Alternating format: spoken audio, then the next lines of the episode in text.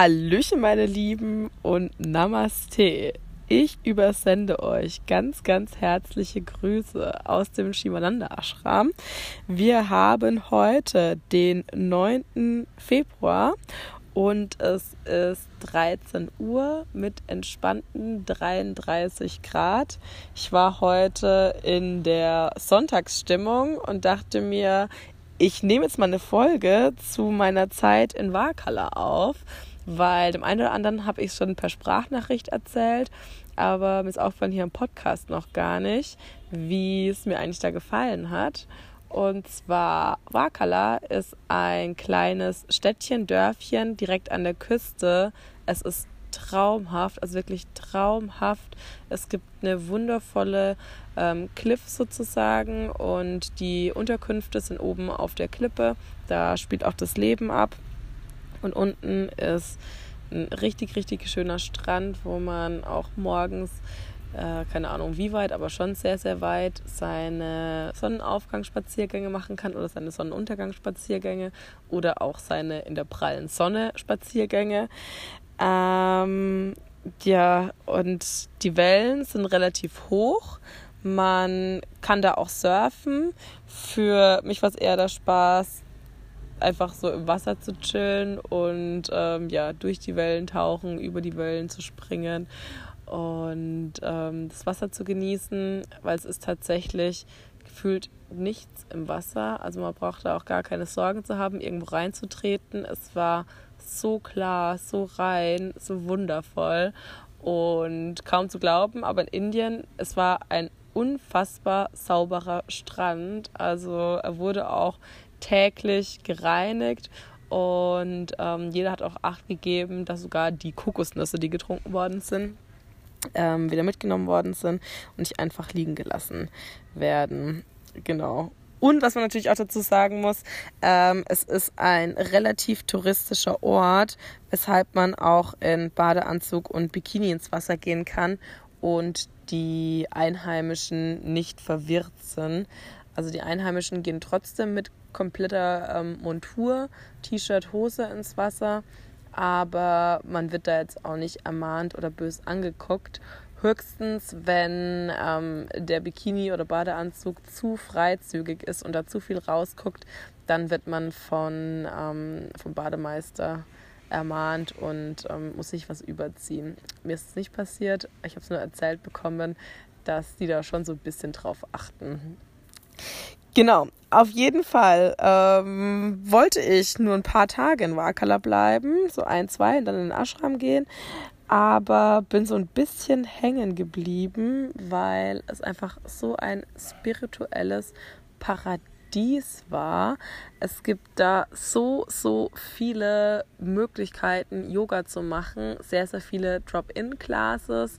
Dann gibt es ähm, super viele Ayurveda-Ärzte. Man kann von äh, Liedtherapie über wirklich jegliche Art von Massagen aber auch ähm, Panchakarma machen. Das ist eine traditionell ayurvedische Entgiftungskur, die also die traditionelle dauert 42 Tage, aber kommerziell kann man das für 7, 14, 21 Tage machen, wobei schon empfohlen wird, es 14 Tage zu machen, weil 7 Tage ist eher Eus raus, was keine Miete bezahlt und der Körper sich dann erstmal erholen muss. Weil das Problem ist, wenn man alles aus seinem Darm rausschleudert, dann werden nicht nur die guten Darmbakterien, äh, nicht nur die schlechten Darmbakterien, sondern auch die guten Darmbakterien ähm, eliminiert. Und der Körper braucht einfach seine Zeit, um die Bakterien wieder ähm, aufzunehmen, wenn man halt keine Probiotika nimmt, ähm, die den Darm unterstützen, aufzunehmen. Genau, das kann man machen. Dann Akupunktur, was mein absolutes Highlight war. Es gab da eine so wundervolle tibetische Ärztin, ähm, die für 4 Euro eine ähm, ähm, Amnamesis, das Wort glaube ich, macht. Und dann für 9 Euro kann man eine Session dort buchen. Und ich wusste nicht, dass Akupunktur so, so toll ist. Ich hätte mir nie im Leben erträumen lassen, dass ich so ein großer Akupunktur-Fan ähm, werde. Ich werde jetzt dann auch tatsächlich nach dem ähm, Shivananda Ashram nochmal für ein, zwei Tage nach Wakala gehen, einfach um nochmal eine Akupunktur-Session bei ihr zu nehmen, weil ähm, ja, diese Frau einfach so genial war. Äh, ja, genau. Hintergrund ist, ich wollte ein Panchakarma machen, weil ich gemerkt habe, ich habe schon in meinem unteren Rücken ähm, immer Schmerzen und das, keine Ahnung, meine Organe jetzt nicht zu 100% fit sind. Fairerweise muss man sagen.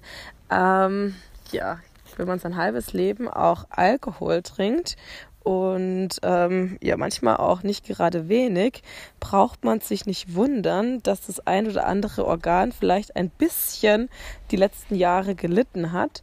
Und ähm, wenn man sich dann auch keine Zeit nimmt, auf äh, ja, Ernährung zu achten und ähm, ausreichend Sport zu machen, der die Organe vergiftet, ist vielleicht nicht mehr der Höchstzustand vorhanden.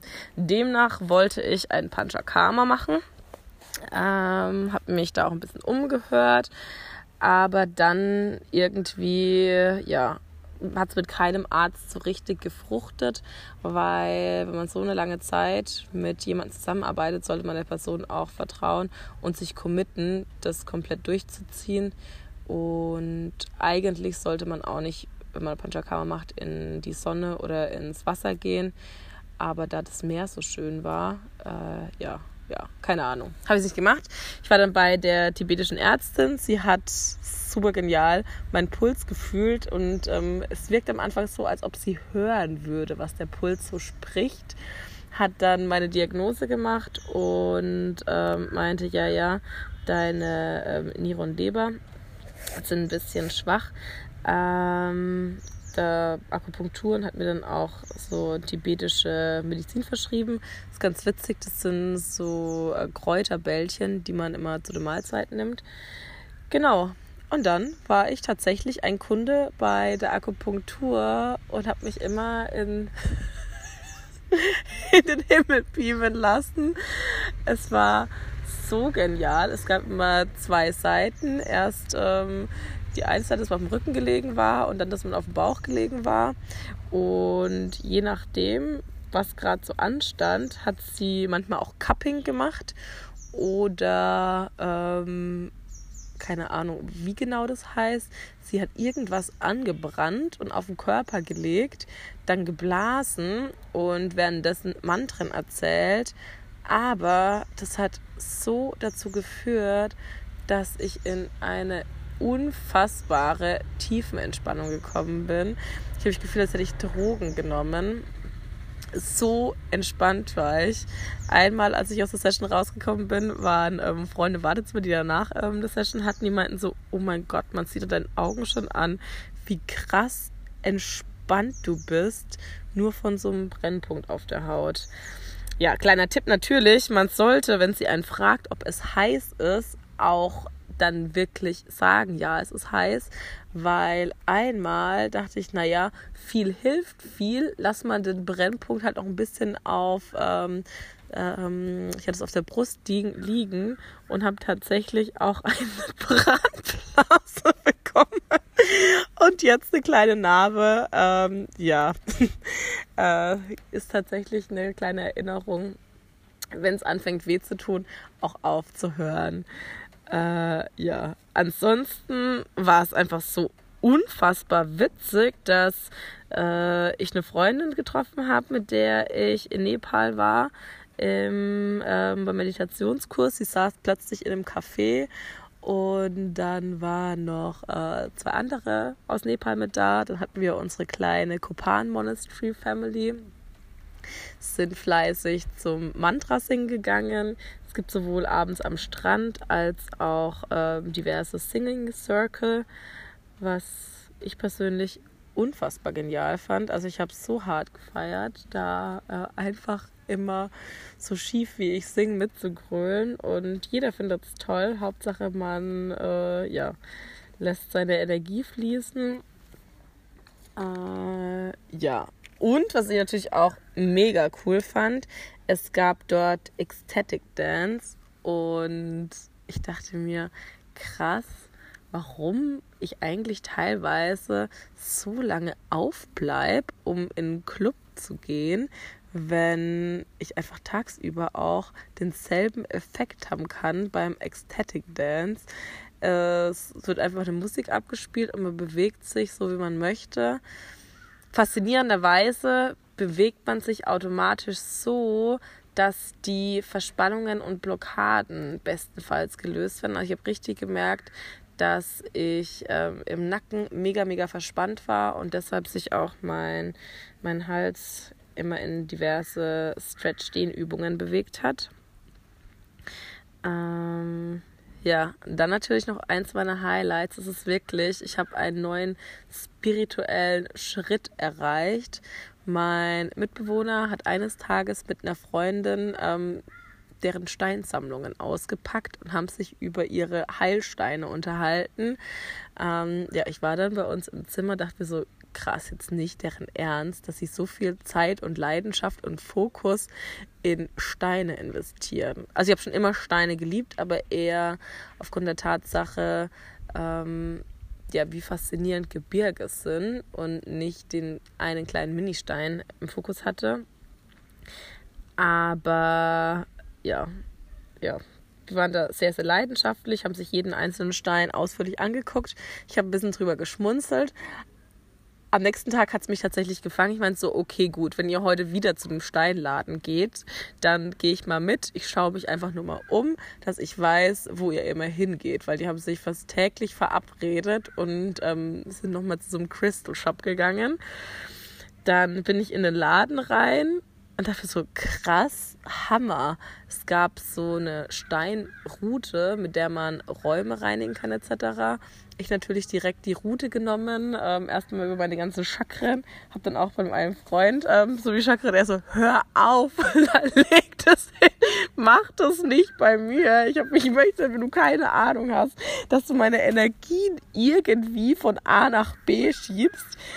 Ähm, ja, dachte ich mir so, ja, vielleicht hat er ja recht, hab's dann auch irgendwann mal hingelegt und ähm, ja, bin mit dem Verkäufer ins Gespräch gekommen. Dann hat er erzählt, dass er auch eine Energy-Diagnose macht. Und ähm, da geht es darum, dass er seine Hand auf, oder ich meine Hände auf seine Hände lege und er dann praktisch meine Chakren checkt und ähm, dann sagt, welche Steine zum Beispiel gut wären. Ich dachte mir so, mh, hm, ja, äh, keine Ahnung. Aber da es auf Donation ähm, Base war, dachte ich mir so, ja komm, jetzt bin ich schon irgendwie ein bisschen im Stein-Business, jetzt probiere ich es mal aus. Und vielleicht sagt er mir einen Stein, den ich auch schön finde, dass ich dann halt mal einen Stein ausprobiere, wie es so ist. Äh, ja, und das Krasse ist, ich dachte echt, mir haut es den Vogel raus, aber er hat dann bei der Diagnose, sei, also ich habe meine Hände auf seine gelegt und es war, als wäre er in meinem Körper gewesen. Ich habe richtig gespürt, wie er von einem Chakra ins andere gegangen ist. Und ich meine, ja gut, das ist das eine, aber danach ist er mit mir jedes einzelne Chakra durchgegangen und hat mir tatsächlich alles Mögliche aus meinem Leben erzählt, wo ich mir dachte, what the fuck? Woher kannst du das wissen und auch Dinge, die ich zwar unterbewusst noch wusste, aber gar nicht mehr so akut äh, präsent im Kopf hatte. Und das Abgefahrene ist, er hat mir tatsächlich auch äh, dann noch Zeiträume dazu genannt. Also wirklich von 2011 bis 2013 war von äh, März 2018 bis März 2019 war ähm, ja. Ja. Sehr sehr sehr faszinierend. Und ähm, ja letzten Endes habe ich mich dann dafür entschieden, dass ich mir auch jetzt eine Steinkette hole, die gut für mein Herzchakra ist und bin jetzt offiziell im Steinbusiness. Und so krass wie es ist, ich habe jetzt sogar schon angefangen, auch Meditation mit Steinen zu machen und finde es so relaxed und entspannt mir zum Beispiel einfach beim Meditieren einen Stein in die Hand zu legen oder wenn ich im Bett liege, mir einen Stein ähm, auf die Stirn zu legen.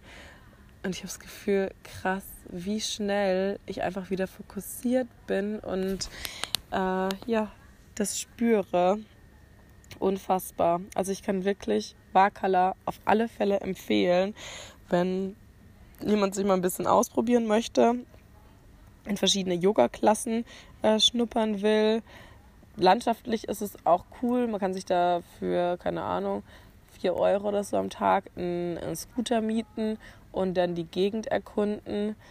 Daher Wahnsinn. Ein sehr, sehr toller Ort. In diesem Sinne gehe ich jetzt Früchte essen. Es ist nämlich Tea Time und wünsche euch noch einen wundervollen Sonntag. Tschüssi!